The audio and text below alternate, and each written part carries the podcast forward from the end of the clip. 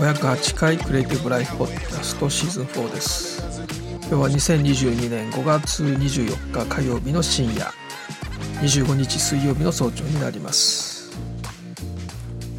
えーとですねちょっと体調を崩しまして、えー、久しぶりに、えー、ちょっとダウンしておりましてですねえー、3年ぶりぐらいですかね。でコロナのだコロナ前はまあ前そうですね風邪をひくのは年に2回ぐらい。で大体、まあ、人からうつされるっていうね、まあ、今回も分かりましたね。あのー、もう人からうつされていたということがもう完全に証明できたというか、まあ、自分の中ではですけどもね。あのー、まあコロナのね2年間っていうのは一回も風邪ひいてないんですね。でこれはまあねもちろんその皆さんマスクもしてるしアルコールでね消毒してもう全員がねそれをやっていたっていうことで、えー、本当にねな私の人生の中でもこの2年間1回も風邪ひいてないっていうのもちょっとありえなくてですね。まあ、本当に年に2回ぐらいはもう毎年もう2回ぐらいは風邪をひいてるんですけれどももう全く風邪もう風邪どころかねなんかこうちょっと喉がおかしいとかなんかそういうのも一切なかったですね、まあ、マスクしてたっていうこともあると思うんですけども。でそれがねだんだんまあコロナまだねコロナはもちろん収束していませんけどもう海外のねあのカンファレンスのあの取材の映像とかを見させていただいてまあ、会場の様子とかもよくわかるんですけれどもねまあもうマスクしてる人いませんしね。もう本当にコロナ終わったっていう感じ雰囲気だけはですね。で日本も少しずつまだもちろん日本の方はね本当にあのルールをちゃんと守ってマスクしていますけれどもそれでもねやっぱり何でしょうかねちょっとした小規模な集まりとかになるとちょっとねマスクをするの忘れていたりとかでもそれもまあもうしょうがないよねっていう感じにもなっていたり、えー、ということでね少しずつなんでしょうねコロナ前に戻ってきている。風邪をひく人も出てきたりとかね。それを人に移して広まるみたいなことが少しずつ元に戻ってきてるかなという感じがしました。今回ね私もちょっと心当たりあるんですけれどもねまあ風邪をひきましてですね。でそれはああの時だろうなっていうのはなんとなくわかるんですけどもね。で、まあ、久しぶりだったので、ね、2年ぶりですね。いや3年ぶりぐらいかな。風邪ひいたというのは。ということで、えー、まあ、ダウンしておりましてですね。でまあ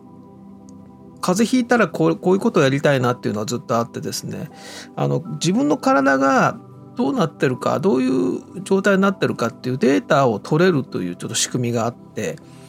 でもし風邪をひいたらちょっと自分の体からデータを取りたいなとずっと思っていてですね。で、まあ、今回ね風邪あ風邪だあのコロナかと思ってすごい心配したんですけどもね、まあ、コロナではなかったんですけれども。それでなんとか自分の体のデータを取りたいっていうことでいろいろ頑張っていたらちょっと悪化したっていうこともあったんですけどもまあその辺りやっぱり、ね、風邪ひくと体力どんどん落ちていきますからあの自動化しないといけないんだなっていうことが分かりまして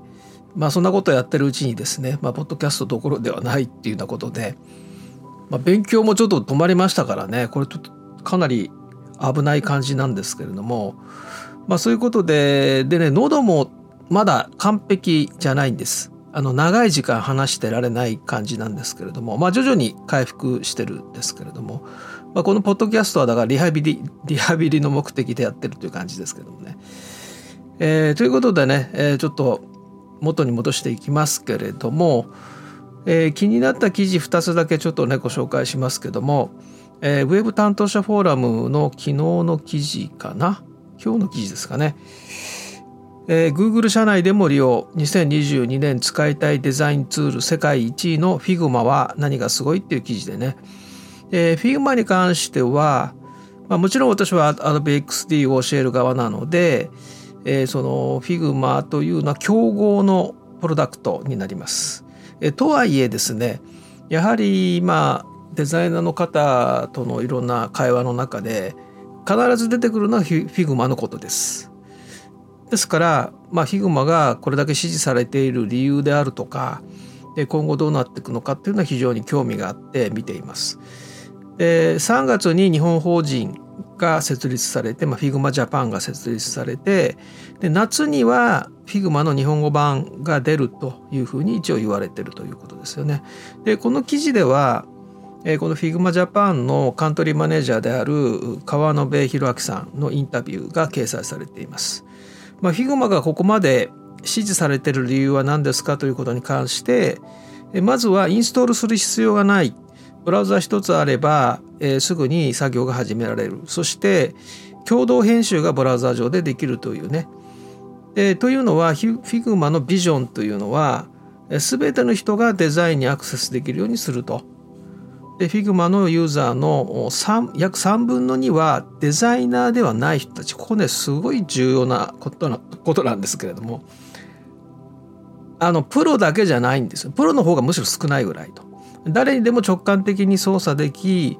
まあプロでもプロではない人の方が多いわけですからプレゼンの資料などにも使われていてでそれで広まってるというふうにまあ言ってるわけですね。でさらに料金プランが4段階あって無料版もあると。いうことで、えー、まあお試しというよりはデザイナーじゃない人はね無料版でも十分ということがあるかもしれません。でこれに関しては3月のポッドキャストでえー、e コンサルタンシーというメディアのあの海外のメディアですけどもねここにあの Figma の CCO のですね、えー、アマンダ・クレハさんのインタビューが出ていたのを紹介しました。えー、アマンダ・クレハさんっていうのは、え、チーフカスタマーオフィサーですから最高顧客責任者っていう感じですかね。まあ、CCO です。で Figma の CCO のアマンダさんがですね、まあ、この3月の時点で同じことを言ってるんですよね。で今特に力を入れてるのはあのホワイトボードのフィグジャムですねこれをとにかく普及させたいと。で Figma のユーザーの80%はアメリカの国外のユーザーなのでそのそういったあのアメリカではないマーケットに対して、えー、どうやってですね戦略を立てていくかみたいなことをもうすでに言っています。で、まあ、この後すぐね日本法人設立っていうニュースが出てきたのでまあそのためのそれはまあ日本法人とは言ってませんでしたけどねこの時は。で次が重要なんですよね。ノンデザイナーがこの Figma を使う機会というのが非常に多くなってるのを確認してると。で Figma を利用しているチームや組織でそのデザイナーに対する非デザイナーの割合25%増加した。そして Figma のユーザーの3分の2以上があのデザイナーではない人たちであるということを言っていたので私はまあキャンバがねすごい伸びてるのはキャンバっていうのはプロ向けのツールではないんだけれども今やプロも使ってるぐらいのねちょっとしたことだったらね確かにねまあ私はあの Adobe Express をね使ってるんだけどもあのねまあフォトショップもちろん私はもうねあのフォトショップとかイラストレーターとかね体の一部になってるようなものなので全然あのそこになんか負担を感じてないんだけれどもちょっとしたねデザインだったらねもう Adobe Express でいいかなっていう場面も増えてきてます。だからまあましてやねデザイナーではない人たちにとってあのオーバースペックなんですよねだからキャンバっていうのはあの、まあ、デザインストア系のクリエイティブツールの代表ですよね。ですから、まあ、Figma もそれに相当するポジション取るじゃないかなという気がしています。でまあこの記事のこの記事というのはこの日本の方じゃなくて e コンサルタンシーの記事の方のこのアマンダさんのですね、えーまあ、最後最大の優先事項は何ですかという質問に対してとにかくスタッフであると。開発スタッフをどんどん増やしていきますと。たくさん人を雇用してこの2つのプロダクト Figma と FigJam の開発をどんどんやっていくよと。たくさん人を雇うよというようなことを言ってるっていうことでまあだからまあ一番ノリに乗ってるっていうね感じだと思いますこの開発の側からもですね。で、えーフィグえー、と日本の方でいうと Japan Figma User Group っていうのが今1300人ぐらいですかね。まあとにかく熱いっていう感じで、えー熱気があるというのかな。えー直近1年間で日本の登録ユーザーは2倍以上になってるよっていうことですね。これねあの戦略じゃないんでしょうけどもそのイメージっていうのすごい重要であのクールなツールっていうイメージっていうのすごい重要なんですね。それはそのツールが使いやすいとか必要な機能が揃ってるとかっていうこと以外に使うこと自体がクールであるとそこに人が集まってくるわけです。あじゃあそろそろ自分は Figma 使わないといけないなとそれは自分が必要だから使うってことじゃなくて周りが使い始めてるから自分も使うっていうのはね結構物事が急に広まっていく時にの重要な要素にはなってくる。でこの熱気は私ちょっと既視感がありましてちょうどねあのフォトショップからスケッチ2.0に人がどんどん流れてたっていうあの時の雰囲気ってすごい覚えてるんですけれども、ね、2012年ですね2012年のちょうど春にですねスケッチが2.0にバージョンアップして、まあ、それこそ、ね、アートボードがついたりとか、まあ、UX デザインによく使われるようになる始まり最初の頃ですね。でその後その翌年の2013年に Fireworks の開発終了っていうのが発表されてあ Fireworks なくなっちゃうんだとじゃあ次何使えばいいのかなっていう時に一応 Adobe としては Photoshop にまあその今の XD に近いような機能がねどんどん搭載されるっていう流れになっていくわけですね。でそれに対してそのやっぱり Photoshop はそのまあ UI を作ったりとか、まあ、いわゆるね今の XD のような、えーツールとしてはちょっと適さ適さないではないかというようなことでそのタイミングでスケッチの2.0にバーッと流れてったっていうね。で非常に不利だったんですよスケッチっていうのはつまり Mac でしか動かないし日本語版はないしということででそれでもねやっぱりいわゆるキーパーソンウェブの界隈のキーパーソンの方々がスケッチを推してたのでだからクールなツールっていうイメージも定着したし、えー、あスケッチやらなきゃっていうねっていうようなことがあったわけですよね。でその時の熱気にちょっとコミュニティのね盛り上がりっていうのすごい近いかなと。ということはね Figma もまだまだ伸びていくっていう可能性はあるのかなという気がしています。まあそうでしょうね。で結局ブラウザーでブラウザを立ち上げてすぐ使えるっていうところは大きいですよね。で Adobe もまあだんだんそういう風になっていくでしょうしで Adobe Max の時に発表されたえー、 Creative Cloud Canvas Creative Cloud Spaces ね、えー、この2つはまだ出てきていませんけれどもね、えー、こういったところが中心になっていくあ、まあ、その最初が Adobe Express ということだと思うんですけどもね。ということでまあ競合のプロダクトではありますけれども、まあ、これだけコミュニティに支持されていてユーザーも増えてるわけですから、えー、ちょっとその動向は追っていきたいなというふうに思います。えー、次はですね、えー、アンリアルエンジンと NVIDIA、あ、これ NVIDIA の記事ですね。NVIDIA のサイトの中の記事、5月10日の記事ですけれども、アンリアルエンジンと NVIDIA、次の世代へ継承という記事です。えー、NVIDIA はアンリアルエンジン4の登場以来8年間、アンリアルエンジン4をサポートしてきました。先日提供開始されたアンリアルエンジン5でも NVIDIA はサポートを続けますということで、まあ、これからはしっかり協力関係での中でやってきますよということですよね。で NVIDIA オムニバース、えこれは次世代のアンリアルエンジンの相棒にうってつけですと。えー、オムニバースプラットフォームによりアーティストや開発者は 3D デザインツールを接続してより多くの共同作業によるワークフローを実施でき 3D ワールド用の独自ツールを構築でき NVIDIA AI テクノロジーを使用できますとですね、まあ、アリアルエンジンコネクターというのがあるんですよね。でそれで接続できる、まあ、ライブ同期のワークフローが作られると。でこれは説明したはずですけれどもあの Adobe がメタバース関連のプレスリリースを出した時にちょうど Adobe サミットの時ですね。メタバース関連のまあ、ホワイトペーパーというかプレイブックを公開したのに合わせてプレスリリース出してるんですけども。でその中でエピックゲームスとの協業それから NVIDIA との協業も同時にそこで書かれてるわけです。ですからこれね私はまあ昨年の12月に今年はこういうことをやりますっていう中にその Adobe Express のつまりプロではない人たち向けのデザイン活動の支援とプラスこういったオムニバースのような産業メタバース、まあ、デジタルツインって言った方が分かりやすいのかもしれませんけども、まあ、そういったところに注力するよという話をしてでそういった中で今回その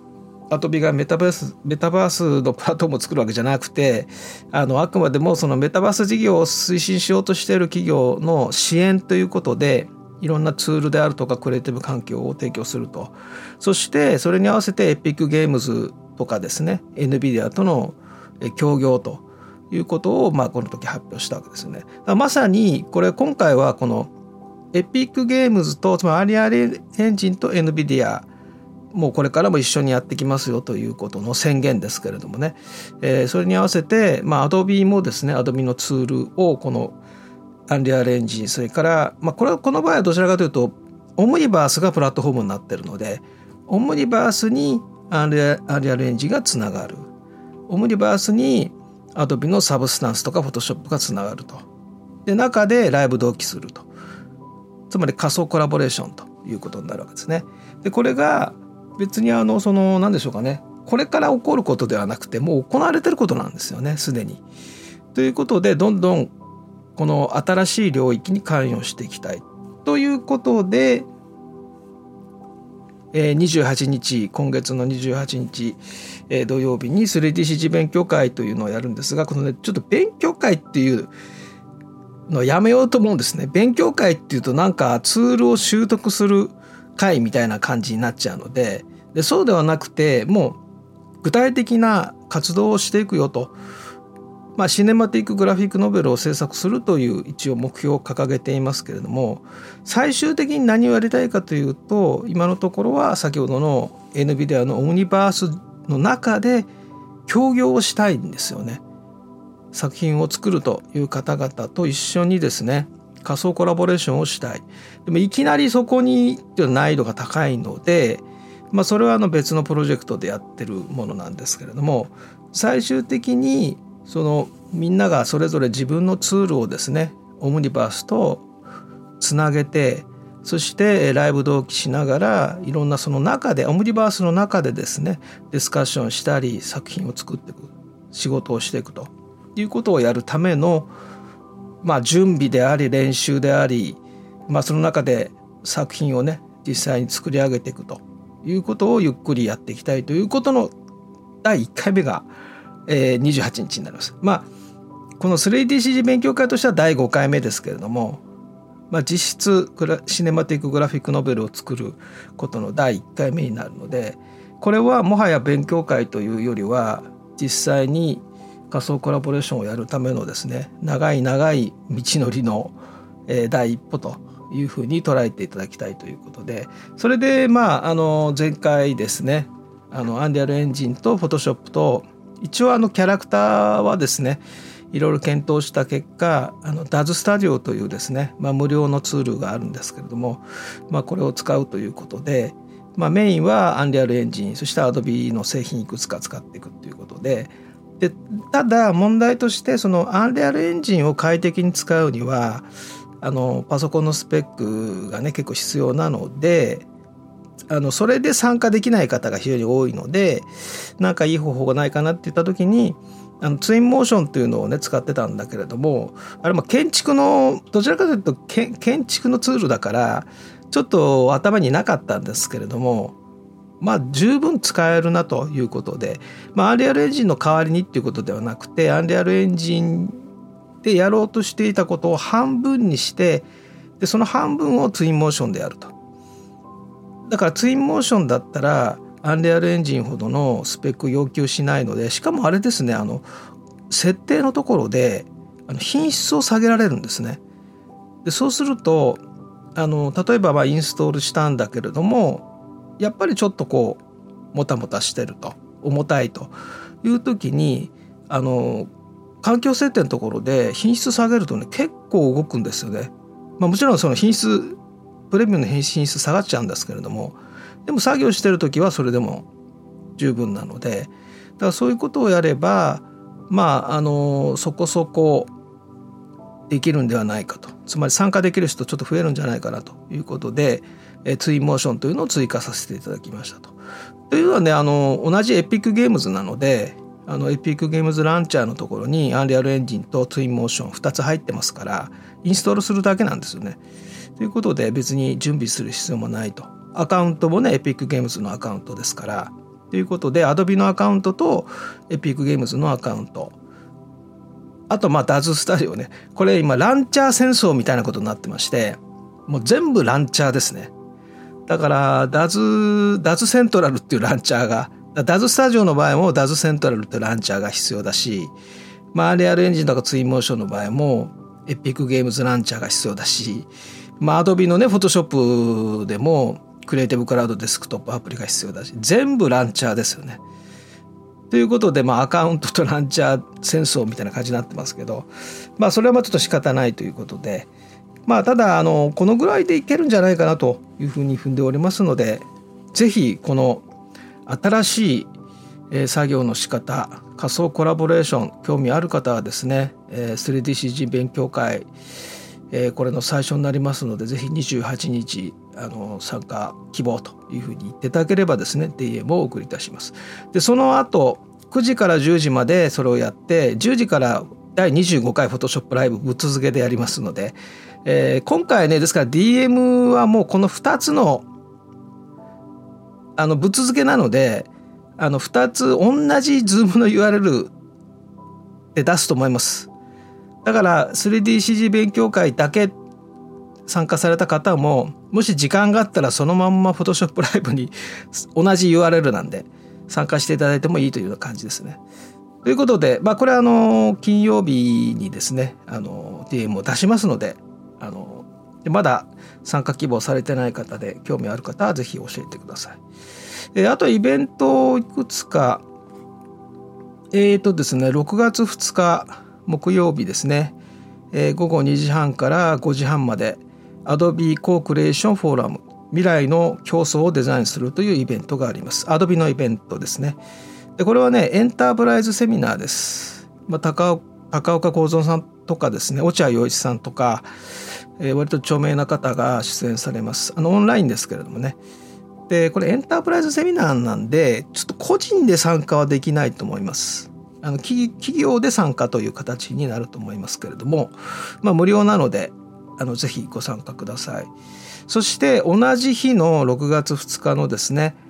えー、夜8時からあこの先ほどのあの Adobe Co-Creation Forum は、2時半から5時半までですね。でその後夜8時からですね CC 道場があります。でクリエイティブクラウド道場ですね CC 道場は、毎週木曜日の夜8時からややっている Adobe のライブ番組ですけれどもこちらで私があの登壇しまして、えー、登壇というか、まあ、あの出演しましてあのアドビ先生の最新情報ということでねこれはあの毎年ではないけれども昨年かな？えっ、ー、と2020昨年ですね。昨年もやっぱりアドビ先生関連、まあ、スーパー解像度でしたけれどもねやりまして今回またアドビ先生最新情報ということでやります。えー、フォトショップアフターエフェクツそれからアクロバットなどのですね、えー、まだ皆さんがそんなに詳しく知らないであろうという AI 機能をご紹介いたしますので、えー、ぜひご参ご参加というかご視聴ください。夜8時からです。でですねえっ、ー、と27日6月の27日金曜日ですね。夜8時からあのスクーって皆さんご存知ですか？スクー。あの生放送が中心のラーニング番組ですね、えー、いろんなことを学べる番組です。でそれでフォトショップをやります。生放送でやりますえーと、これはですね登録あスクーの登録が必要なのかな？無料ですけれども、えー、スクーの登録が必要です。えー、26月の27日夜8時からスクーの生放送でフォトショップをやります。実際に作品をこう作っていくっていうのをやります。AI 機能も結構使うと思いますので、えー、まあフォトショップねあの実際に手を動かしながら学びたいという方は無料なのでご参加くださいと。はい、ということでね、えー、ちょっとまだ病み上がりではありますけれどもあちゃんと声は出ましたね。このぐらいの時間だったらまだ持つんですけども。あと先行トライアルがねあのちょっと近づいてきてますのでそこもあのまた、えー、ダウンしておりましたのでスケジュール変わっちゃいましたんでちょっと整理してまたお知らせしたいと思います。それではまた明日。